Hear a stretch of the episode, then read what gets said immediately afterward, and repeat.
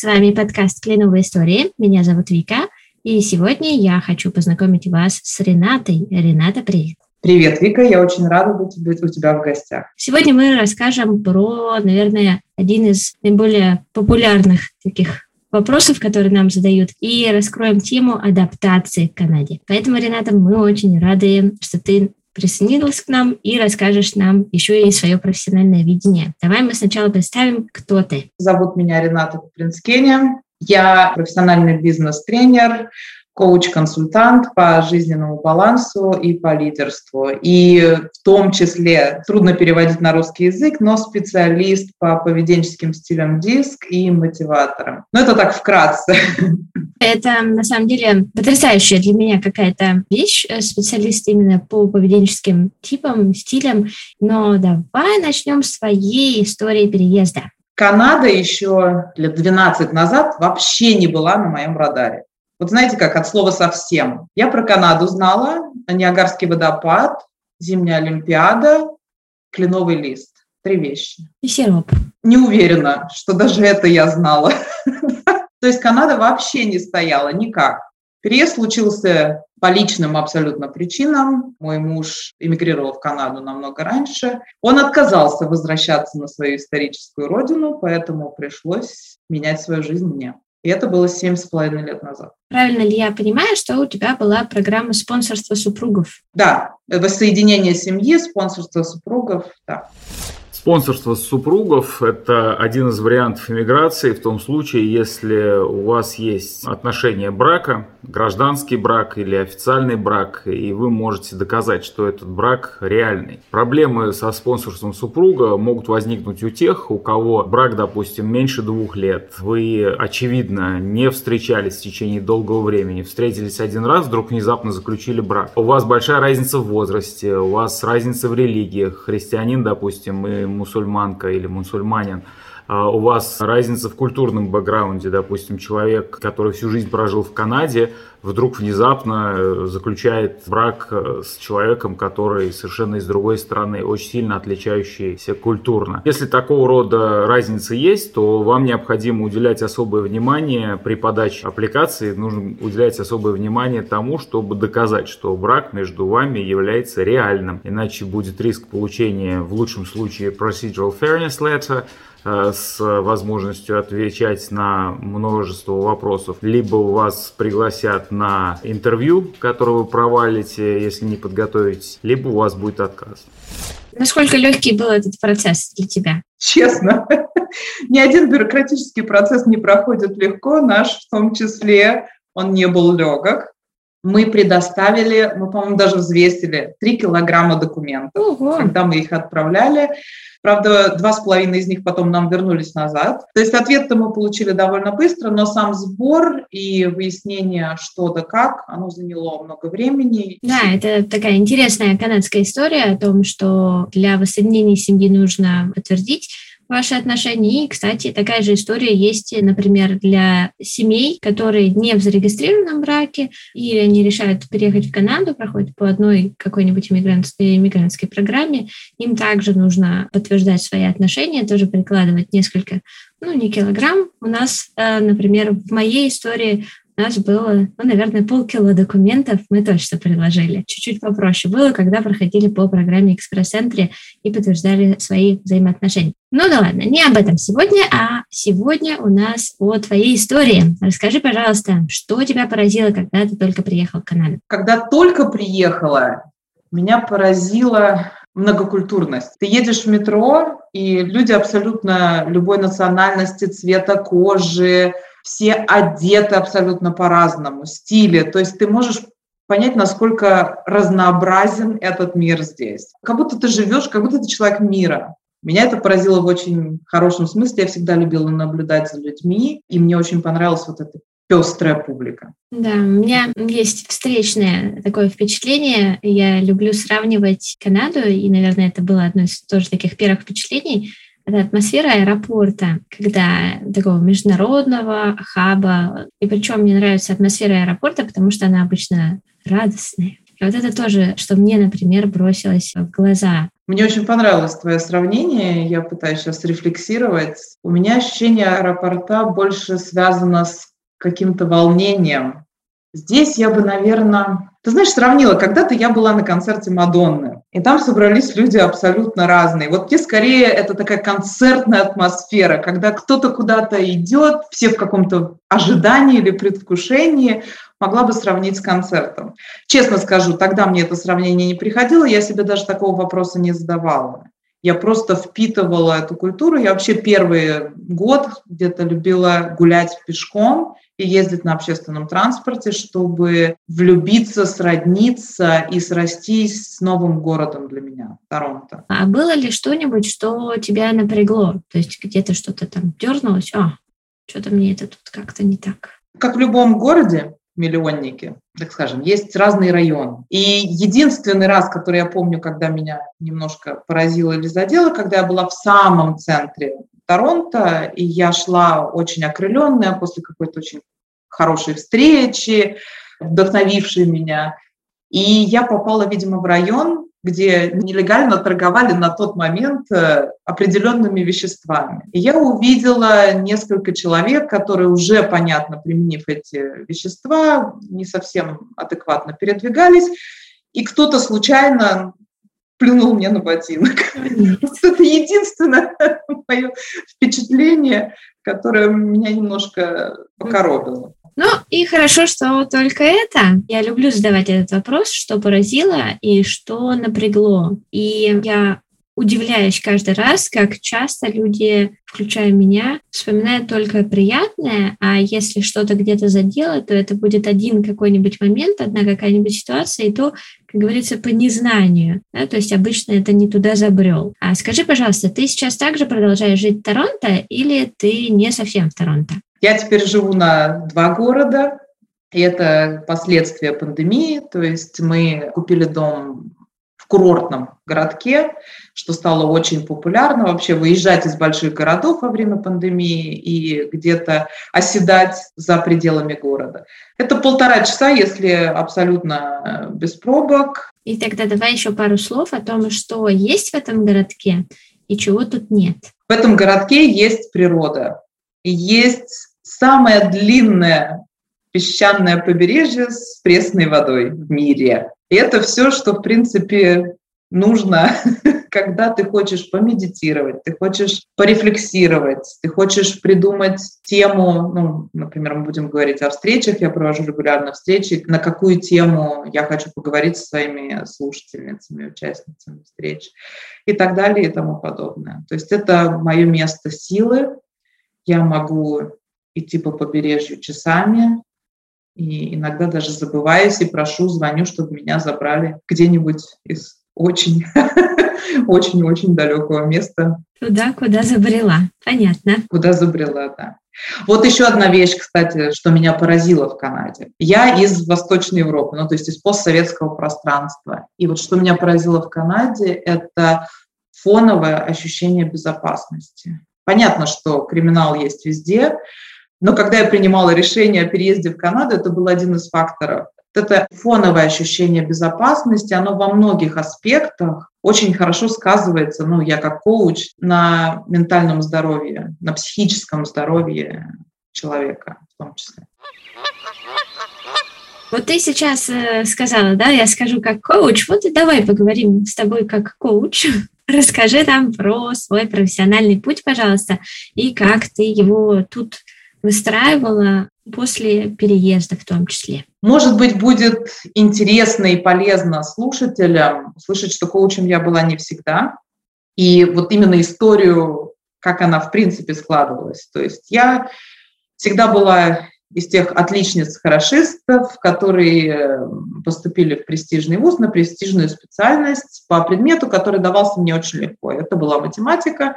И я, конечно, поступила в финансовый вуз, э, и первое мое образование финансовое, то есть магистр финансов. Я работала в глобальной консалтинговой компании 12 лет, э, финансовым аудитором и консультантом была. Первые 7 лет абсолютно счастлива, потому что когда нам 20, мы хотим много узнавать, мы можем работать по 16 часов в сутки, нам интересно, это разные компании, разные команды.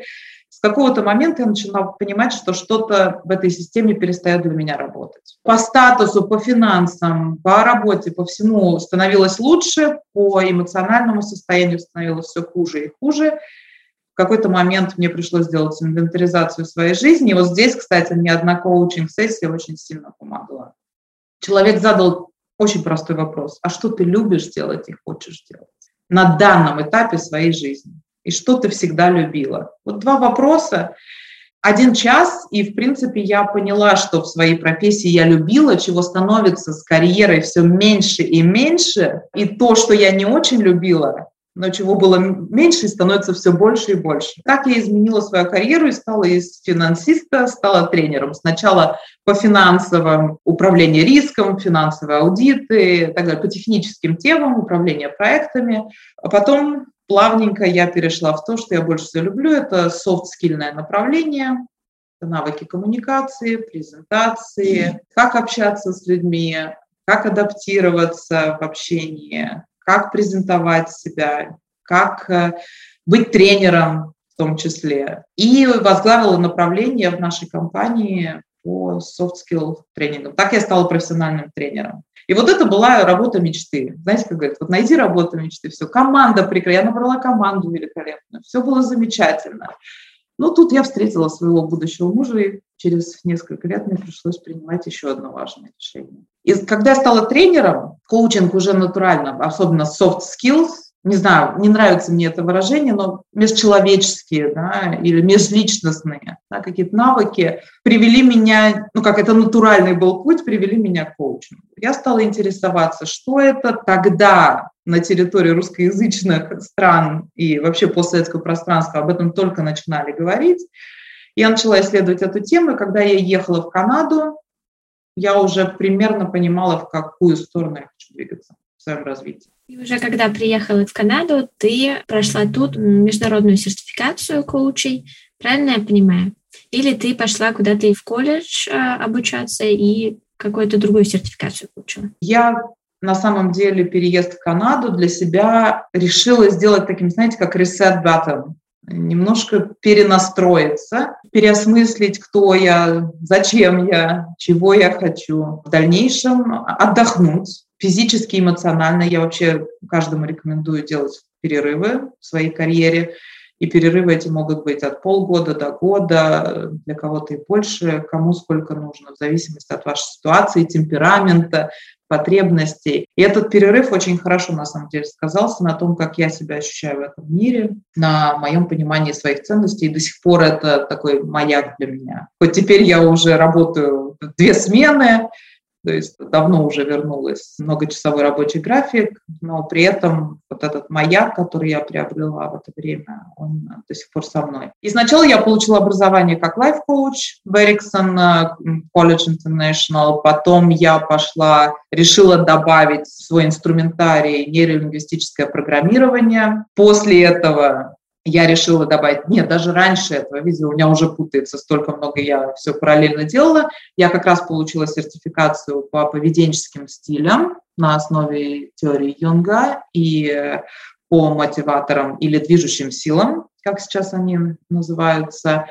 И впоследствии я еще получила образование как бизнес-коуч. Давай еще сделаем такое небольшое замечание. А правильно ли я понимаю, что твой отпуск или твой период адаптации в Канаде, он длился порядка двух лет, да, и ты за этот момент не работала и не училась? Скажем так, четыре месяца я не делала буквально ничего. Единственное, что я стала делать сразу, это нетворкинг, то есть очень быстро. Я приехала в Канаду с одним контактом, не считая моего мужа. Мне дали контакт девушки, которая работала раньше в нашей компании, которую я никогда не видела, но сказали, она хорошая девушка. Дали контакт в LinkedIn, имя и фамилия.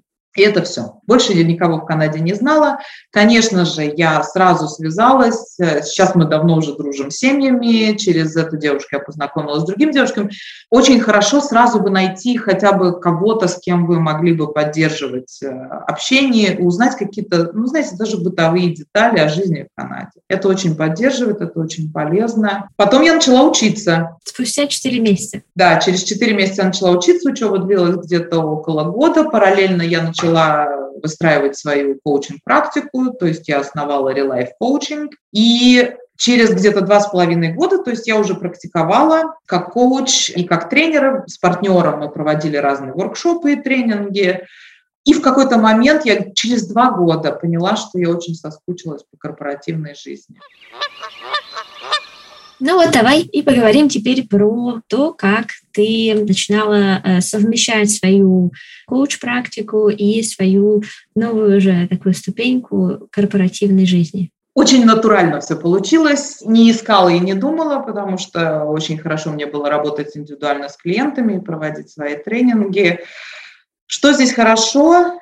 Я уже, если честно, не помню даже в наших странах это очень сильно распространено или нет, что вы здесь можете работать с корпорациями в разных форматах. Вы можете работать как бизнес, вы можете работать как внешний консультант, вы можете работать как внутренний консультант, вы можете работать как э, сотрудник. То есть у вас, в принципе, есть вариации.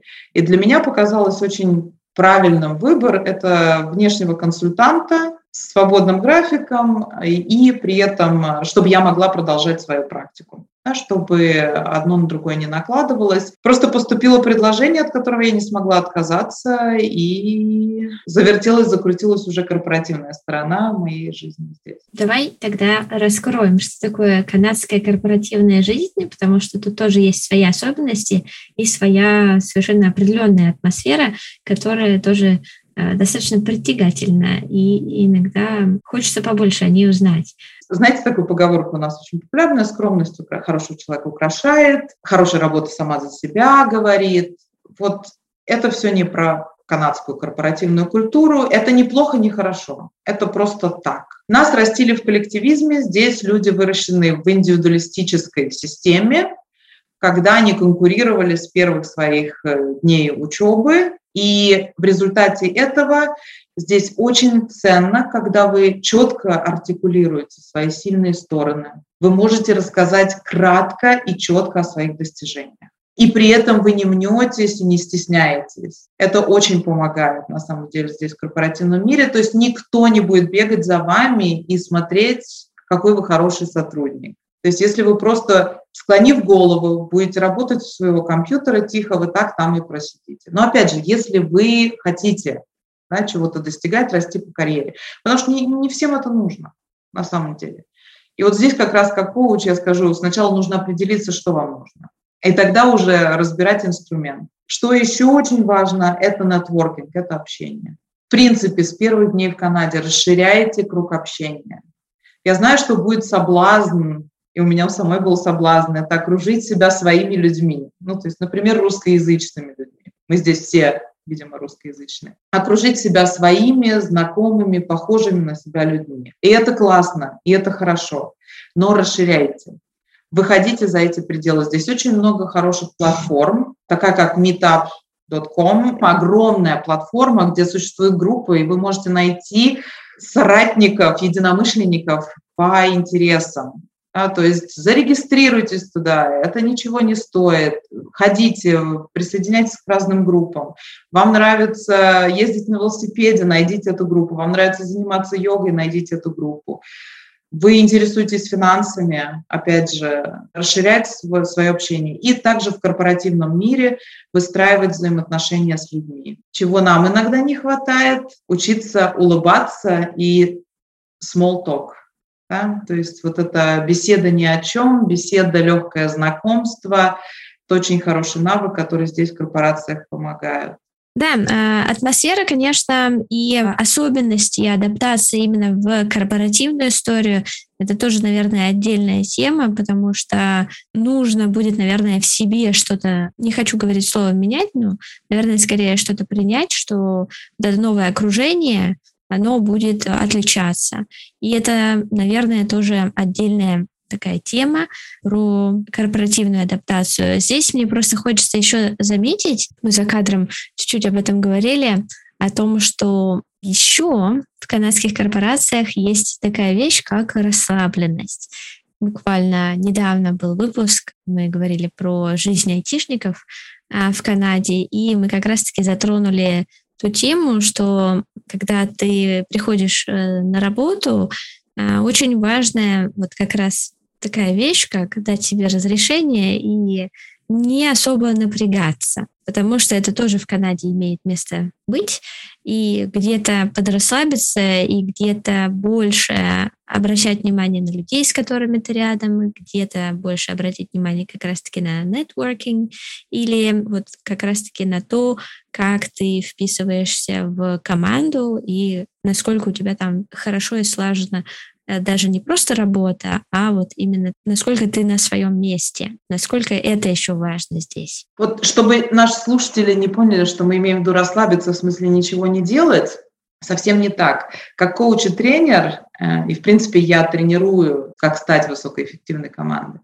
что я заметила за всю свою карьеру и работая с людьми и с командами, чем более расслаблены и свободны люди в общении, тем больше инноваций, тем больше хороших и правильных решений, тем больше в принципе решений принимается, и тем больше этих решений воплощаются в жизнь. То есть когда мы напряжены, когда мы в стрессе, ну, я могу пойти опять да, в то, как работает наш мозг, у нас включается такая, знаете, красная лампочка, когда я в стрессе, она начинает гореть, лимбическая система или эмоциональная, говорит, у, -у опасность, пожарная опасность, какое тут творчество, какое тут качество, да, какая энергия от нас исходит. То есть скорее расслабленность с точки зрения разрешить себе быть. Это вообще хороший навык по жизни, не говоря уже ни о Канаде, ни о корпорации. Просто разрешить себе быть, чувствовать, видеть, наблюдать и разрешить быть своим сильным сторонам, потому что нас приучили, что мы должны быть хороши во всем. Ну, синдром отличницы – это прям наша история. Ты должна и по русскому 5, и по математике 5. Это не очень нормальная история, в принципе. То есть разрешить себе быть в чем-то хорошим специалистом, а в чем-то, мягко сказано, не очень хорошим специалистом. Делать свои выборы. Это я уже, в принципе, говорю, mm-hmm. да, про жизнь и то, то, как выстраивать. И лучше работать со своими сильными сторонами, чем над своими слабыми. Слабыми нужно управлять сторонами, чтобы они минимум делали ущерба вашей жизни и жизни окружающих.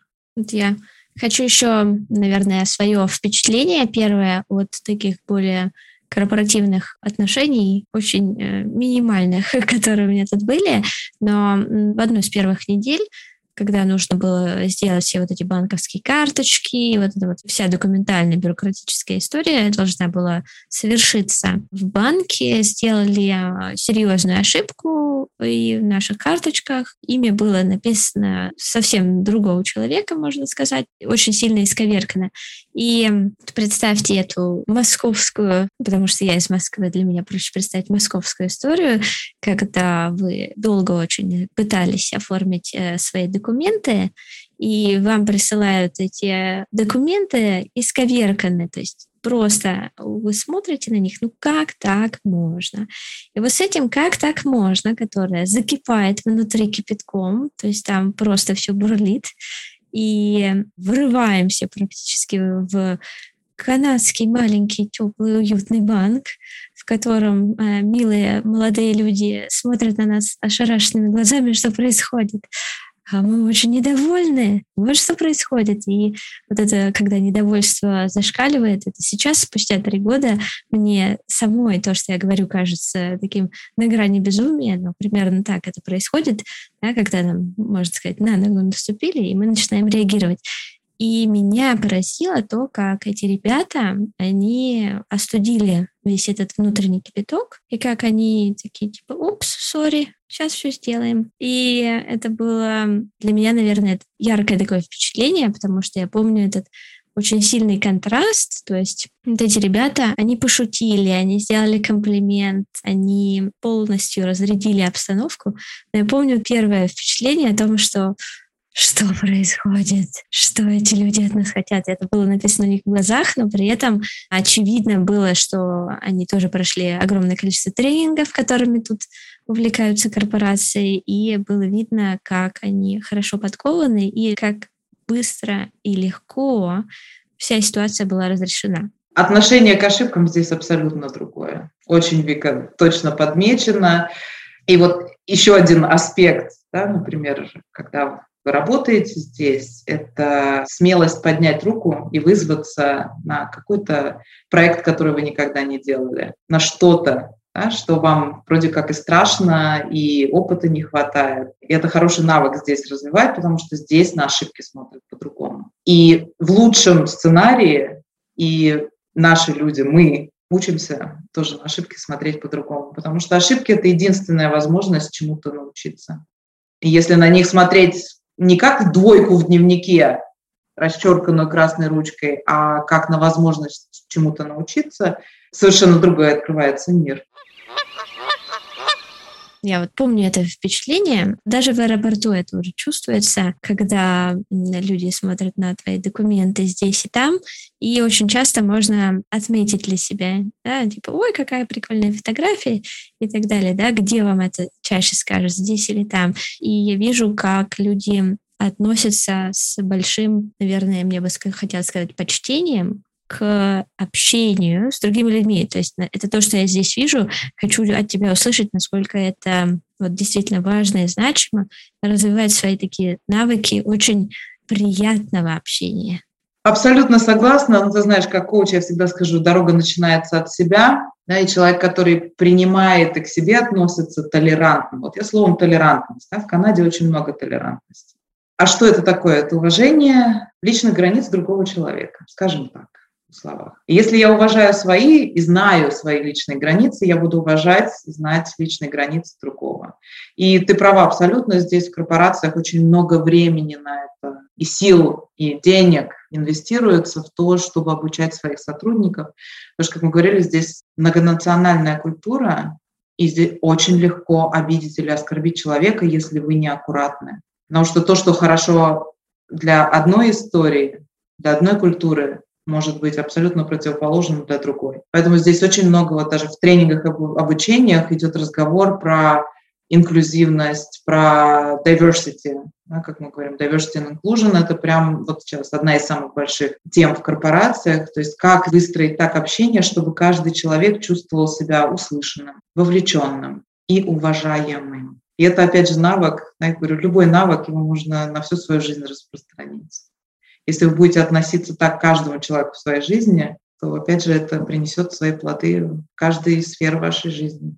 Да, и тут мне тоже хочется, наверное, даже что-то порекомендовать, потому что я с моим социологическим наблюдением за манерой общения э, людей очень так прицельно наблюдала достаточно, ну, вот все свое время, на три года, которые я здесь сейчас нахожусь. И буквально недавно я перечитала Делла Карнеги «Искусство заводить друзей». Когда я читала, это у меня просто в голове все время были какие-то э, флешбеки, то есть общение с моими именно канадскими друзьями, то есть такими прям, да, то, что я люблю говорить канадец-канадец, да, то есть у нас есть русские канадцы, есть русскоязычные канадцы, есть канадцы разного происхождения, да, и я люблю говорить, например, канадец-канадец.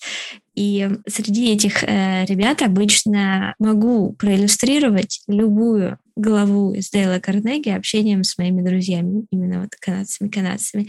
Это такая потрясающая какая-то вещь. Я очень бы рекомендовала тем, кто планирует свой переезд, обязательно обратить на это внимание, потому что мне так кажется, что навыки общения важнее, чем какой-то другой навык чем, может быть, профессиональные какие-то штуки можно сгладить, если у тебя с общением все хорошо. Я склонна согласиться. Дейлон говорил очень простые вещи, которые бы, казалось бы, как это банально. Улыбнитесь другому человеку, скажите комплимент, если вам что-то в нем нравится, спросите что-то про него. Не перебивайте, выслушайте то, что он говорит, ну и так далее. Очень, очень простые вещи. Запомните имя человека и называйте по имени, потому что имя самый сладкий звук э, в мире для человека и так далее и тому подобное. Это простые вещи, о которых мы не задумываемся, однако они имеют огромное значение. Я, в принципе, сказала бы по жизни, вот опять же, да, не получается выделить Канады. Я так думаю про всю свою жизнь и страны, и людей, с которыми я общаюсь. Когда людям после общения с вами лучше, чем до, и когда им приятно быть в вашем окружении, вас ожидает успех. И это, по-моему, глобальная история, а не канадская. В Канаде особенно. Вот так можно повернуть это, наверное. И развивая немножечко тему все-таки общения, хочу задать тебе парочку вопросов буквально про то, как ты развивал свой английский. А, расскажи, пожалуйста, свою вот историю вхождения, наверное, в такой канадский английский. Ну, я всю жизнь работала в международных корпорациях, где документация в основном была на английском. Поэтому английский, особенно бизнес-язык, он всегда, он у меня уже в крови. Сложности у меня были с бытовым языком. Угу. Ну, то есть простые вещи, как салфетка, блюдце, абсолютно вот бытовые каждодневные вещи, вот, вот это выражения какие-то юморные. Таких вещей, конечно, не было, когда ты не живешь в этой стране. В любом случае, одно могу сказать, если вы планируете ехать в Канаду, не парьтесь по этому поводу. Канада лучшая страна с точки зрения языка. Естественно, его нужно подкачать до уровня, который вам необходим для того, чтобы достигать своих целей. Кому-то он нужен на очень высоком уровне для достижения своих целей, кому-то он достаточен просто на уровне общения долой перфекционизм, как говорится, в зависимости от ваших целей, чего вы хотите достичь. Но здесь страна, где никто не обращает внимания на ваш акцент. Наверное, одна из немногих стран. В Америке будут обращать внимание.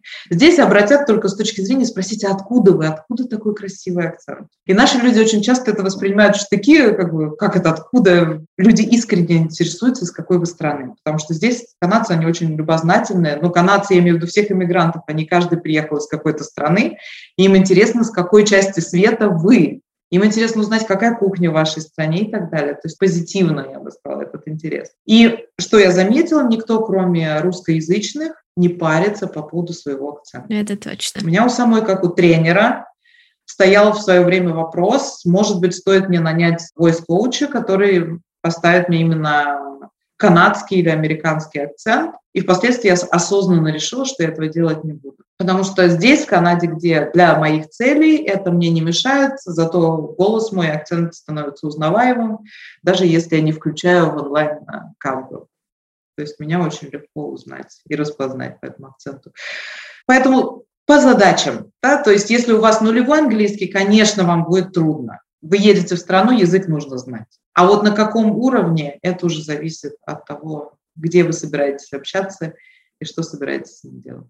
Ну и, естественно, как вы собираетесь приехать, потому что для разных программ нужен разный тоже уровень английского. Мы работаем как со студентами, которым нужен базовый английский, если мы говорим про тех, кто переезжает как раз-таки по программе воссоединения семьи, или у них какие-то свои такие более облегченные, скажем, иммиграционные вопросы, да, то мы работаем с теми, кому нужно с нуля до базового как раз-таки английского, такого, как я говорю, уровень на выживание, да, то есть тот, с которым можно будет совершенно комфортно жить. А это совершенно не такой высокий уровень, это уровень, если мы по международной сертификации, это уровень B1 или pre-intermediate, если мы будем так говорить.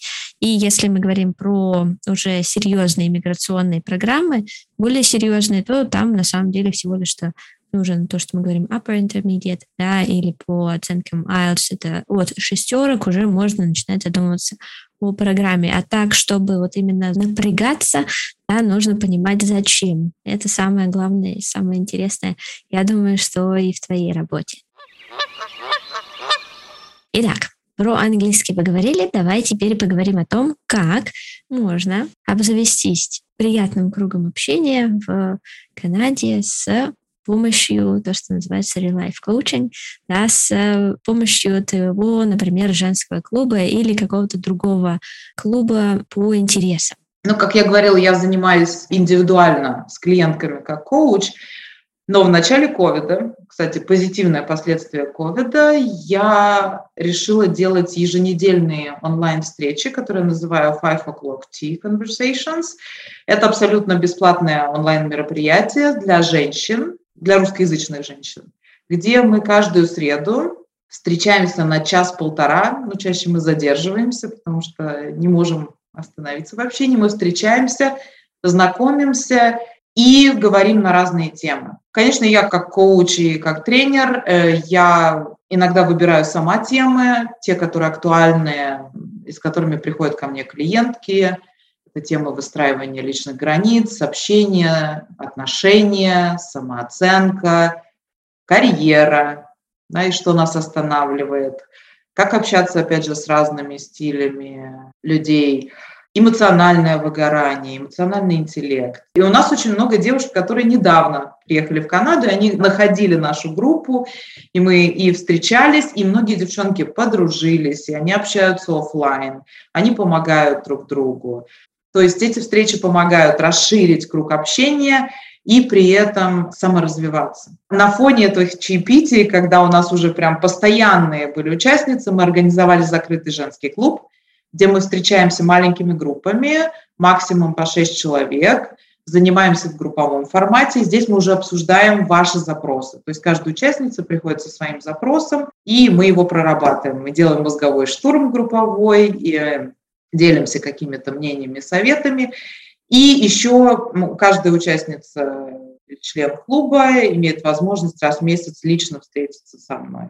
Благодаря, кстати, этим э, встречам Five O'Clock Tea Conversations мы как раз-таки так и познакомились. Я, увидев однажды объявление, потому что здесь, в Канаде, Facebook имеет очень серьезное такое значение, и жизнь, она так или иначе завязана где-то на Фейсбуке, где-то на метапе, и в том числе адаптация. И когда я смотрела разные группы, женщины Канады, женщины Торонто, там примерно так они назывались, они разные есть, или адаптация, или наши в Канаде, наши в Торонто.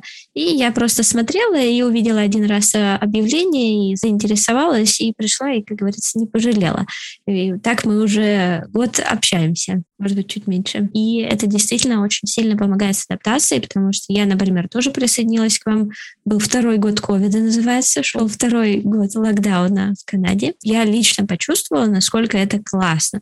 Найти такую группу, найти таких людей, и главное, что это есть. Спасибо, Вик. Я рада, что кому-то это полезно, и буду это делать, собираюсь, по крайней мере, это делать, пока я вижу, какую пользу это дает. Я думаю, что это дает как раз-таки очень большую пользу с э, адаптацией и понимание того, что здесь очень часто люди едут, и они думают, что они едут в никуда, что там за океаном никого нет, людей там нет, пугаются и боятся, и у меня же там нет друзей, у меня же там нет никого, у меня же там нет ничего и так далее. И это, наверное, очень сильно как раз-таки где-то блокирует что-то в нас. Отсутствие вот этого знания, что на самом деле тут очень много всего именно для адаптации, для того, чтобы вы очень легко входили в эту атмосферу, для того, чтобы вы находили и расширяли свой круг знакомых, для того, чтобы вы помогали, потому что так интереснее жить всем. Абсолютно. И на наших встречах э, очень часто бывает, когда я думала, я одна такая, я думала, я одна такое испытываю или чувствую. И, конечно, ощущение того, что ты не одна такая, и многие сталкиваются с конкретными вопросами, которые актуальны для тебя, очень, очень помогает. И вот на самом деле не только наши встречи, наши группы, чем мне еще нравится в Канаде, что очень много есть возможностей для того, чтобы найти свою стаю, если можно так сказать, да? И только наша зашоренность иногда, нежелание видеть этого.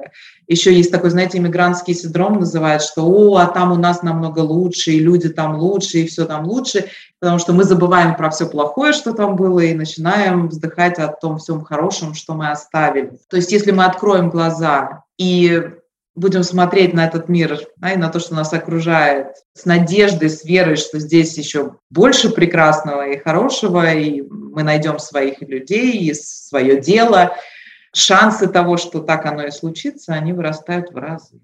Да, и тут хочу тоже еще обратить внимание, не так давно э, задали вопрос, нужно ли быть готовым к проблемам с адаптацией и что лучше знать, или нужно ли вообще принять, что в любом случае первое время будет плохо и готовиться к сложностям, и так себя успокаивать. А вот у меня, например, этот вопрос такие немножко спорные чувства во мне всколыхнул, потому что я, например, ехала сюда без всяких мыслей.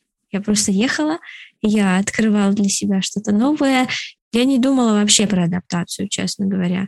Вот какая у тебя была история? Это не первая моя иммиграция, так скажем, и адаптация.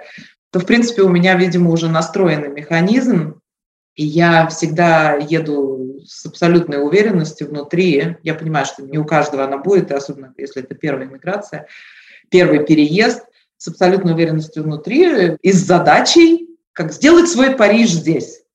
Как было когда-то выражение, делай Париж там, где ты есть. Когда я еду с таким настроем, у нас есть такой психологический момент, что когда мы приняли определенное решение внутри, мы будем искать все, что будет подтверждать правильность нашего решения впоследствии. То есть если я еду открывать и организовывать здесь свой Париж, ну то есть рай, то я буду, о, и это подходит под определение рая, и это подходит. Я буду выцеплять все позитивное, все, что мне нравится в этой атмосфере. Поэтому мне так трудно было вспомнить. Я вспомнила какой-то незначащий случай да, из того, что может вызывать какие-то негативные эмоции. То есть ты фокусируешься и концентрируешься на них. Если мы едем заранее, зная, что все будет плохо в начале, guess what, как мы любим здесь говорить, да, угадай что. Слышали, наверное, про самосбывающееся пророчество. Они вас ожидают. Сложности будут, какие-то задачи даже будут. Поэтому очень хорошо как можно быстрее найти единомышленников, э, соратников, ну, те, кто, людей, которые здесь уже освоились смогут помочь хотя бы в бытовых, бытовых каких-то вопросах. Но самое главное здесь, я сейчас скажу фразу неправильную по формулировке, по форме, но очень точную по содержанию того, что я хочу донести. Разрешите себе время. Не дайте себе время, а разрешите себе время. Кому-то понадобится полгода. Меньше полгода я даже не озвучиваю. Кому-то год, кому-то два, и это нормально. Разрешите себе это время. На адаптацию.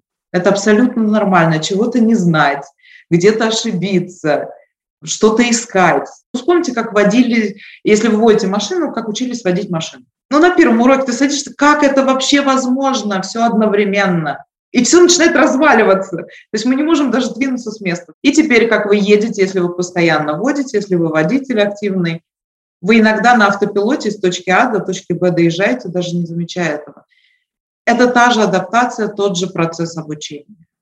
Поэтому слово «плохо» я бы вычеркнула и программировала бы себя на открытие новых миров. Я бы тоже заменила «плохо» на «интересно». Интересно. Да, будет интересно в любом случае. И, Ренат, давай еще дадим, наверное, парочку таких советов. Я люблю называть антисоветов, потому что весь интернет сейчас полон а, разного рода советов. Живите там, ищите жилье тут, ищите то, ищите все. Какой-нибудь такой антисовет, который бы чуть-чуть нас расслабил, будущих иммигрантов. Или новых иммигрантов, которые только что приехали и тоже, возможно, слушают сегодня нас. Здесь один совет. Четко осознать для себя, с этого, наверное, никто не начнет, свою задачу минимум, максимум. Опять же, у кого какой тип личности. Кто любит с максимума стартовать, кто с минимума. То есть определите для себя, окей, первый год я хочу, чтобы, чтобы что. Да, то есть определитесь со своими задачами. И от этого будет зависеть, где вам покупать жилье. Или снимать. Как и где вам искать работу, где снимать жилье, конечно, в первое время. Где искать знакомых и каких знакомых. На своем примере. Если бы я приехала с задачей, я хочу работать в той же глобальной компании, филиал которой, кстати, здесь есть, прекрасно процветает, я хочу в ту же компанию, да, но только теперь в Канаде. Первое, что бы я сделала, что здесь очень нормально, это нашла бы в LinkedIn людей, которые работают в этой компании, в том департаменте, в котором бы я хотела работать, или в HR, познакомилась, законнектилась бы с ними, пригласила на чашечку кофе и спросила, как живет эта компания. И, ну, в принципе, познакомилась и рассказала, что вот есть такая Рената здесь. И она приехала, и вот что я умею, что я могу, вот мой опыт, если что, имейте меня в виду. Это здесь абсолютно нормальная история, кстати. Если же ваша задача, наоборот, отдохнуть или заняться чем своим, или абсолютно сменить сферу деятельности, пойти учиться, вы будете по-другому относиться. Если ваша задача, вы хотите жить в том же русскоязычном сообществе, окруженный только своими людьми, вы будете селиться тогда в русскоязычных районах, найметесь в русскоязычную небольшую компанию, ну и так далее. Вот мой антисовет, что нет одного совета. Это точно. Мы страна советов, да, но нет одного совета, который бы подошел каждому. У каждого будет свой ключик. Единственное, что объединяет все мои рекомендации, это постановка для себя задачи и спросить, чего я хочу. Как минимум и как максимум. Я вот, наверное, бы еще от себя э, добавила сейчас думать об общении по-новому, потому что здесь, вот как ты говоришь, познакомиться и написать, это реально совершенно нормально. У меня есть огромное количество примеров, когда я пишу, вот просто я проснулась там утром, и мне внезапно что-то захотелось познакомиться, я могу написать либо Канада-блогеру директ, либо я могу написать ютуберам. У меня есть знакомые девушки, они как раз недавно рассказывали свой опыт. Можно написать женщине, которая написала книгу здесь, канадке. Да, она написала гайд по Торонто я ей просто взяла и в директ написала. И она мне ответила, и она была мне рада. И мне кажется, что это очень ценное такое понимание, что мы очень часто себя вот где-то ограничиваем, что куда я поеду, я там никому не нужен, кому я напишу, я там никому не нужен. Я думаю, вот от этой установки, если получится приехать сюда без нее, я думаю, что с адаптацией все будет классно. И что касается Канады, хочу просто добавить, что Канаде нужны люди и будут нужны еще как минимум 10 лет. Потому что Канада недонаселена и еще долго будет недонаселена. И поэтому здесь особенно все нужны. Кстати, хорошая новость. Канада, она в некоторых профессиях и в некоторых секторах, она очень закрытая. Ну, то есть, если врач приезжает, он полностью должен переучиться, чтобы получить лицензию. Сейчас хорошая новость, что идут уже разговоры, во многих компаниях происходит либерализация или, как сказать, снятие некоторых границ, э, даже в эм, объявлениях о найме на работу. То есть убирается, например, необходимый опыт в Канаде. Потому что с чем сталкивались иммигранты, что ты приходишь наниматься, у тебя нет канадского опыта, тебя не нанимают. Но как у тебя будет канадский опыт, mm-hmm. если тебя никто не нанимает? Хорошая новость, что сейчас намного легче становится открываются границы, потому что, как Вика сказала, абсолютно верно, Канаде очень нужны люди, очень нужны таланты, очень нужны навыки. И это прекрасно. Вот на этой замечательной, хорошей новости мы э, будем завершать наш подкаст. Как обычно, хочу напомнить, что Канада ждет. Осталось потянуть английский, сдать IELTS и вперед, потому что на самом деле здесь классно найти свое место. И для тех, кто его ищет, у нас есть контакты замечательного коуча. А все контакты на Ренату мы оставим в описании нашего подкаста. И на этом все. И всем удачи! Спасибо, Рената, большое, что присоединилась к нам сегодня. Спасибо. Спасибо тебе, Вик. Дорогие слушатели, услышимся в новых кленовых историях. Всем спасибо, всем пока.